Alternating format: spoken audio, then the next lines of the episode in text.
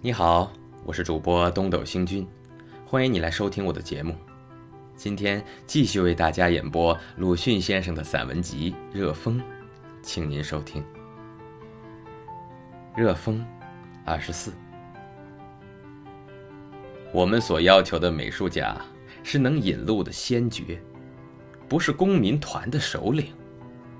我们所要求的美术品是表记中国民族知能最高点的标本，不是水平线以下的思想的平均分数。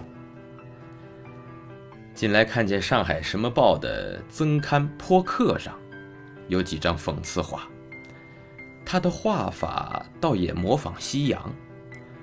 可是我很疑惑，何以思想如此顽固，人格如此卑劣？竟同没有教育的孩子，只会在好好的白粉墙上写几个“某某是我儿子”一样。可怜外国事物，一到中国便如落在黑色染缸里似的，无不失了颜色。美术也是其一，学了体格还未匀称的裸体画，便画猥亵画；学了明暗还未分明的静物画，只能画招牌。皮毛改新，心思仍旧，结果便是如此。至于讽刺画之变为人身攻击的器具，更是无足深怪了。说起讽刺画，不禁想到美国画家柏拉特来了，他专画讽刺画，关于欧战的画尤为有名。只可惜前年死掉了。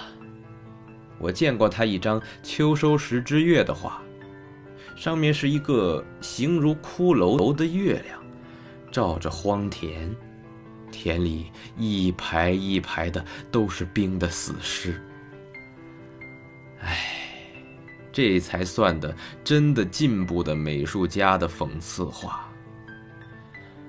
我希望，将来中国也能有一日。出这样一个进步的讽刺画家。好了，今天就为您播送到这里了。如果您喜欢我的节目，可以为我点个赞，或者转发给您的朋友。感谢您的收听和支持，我们下期再会。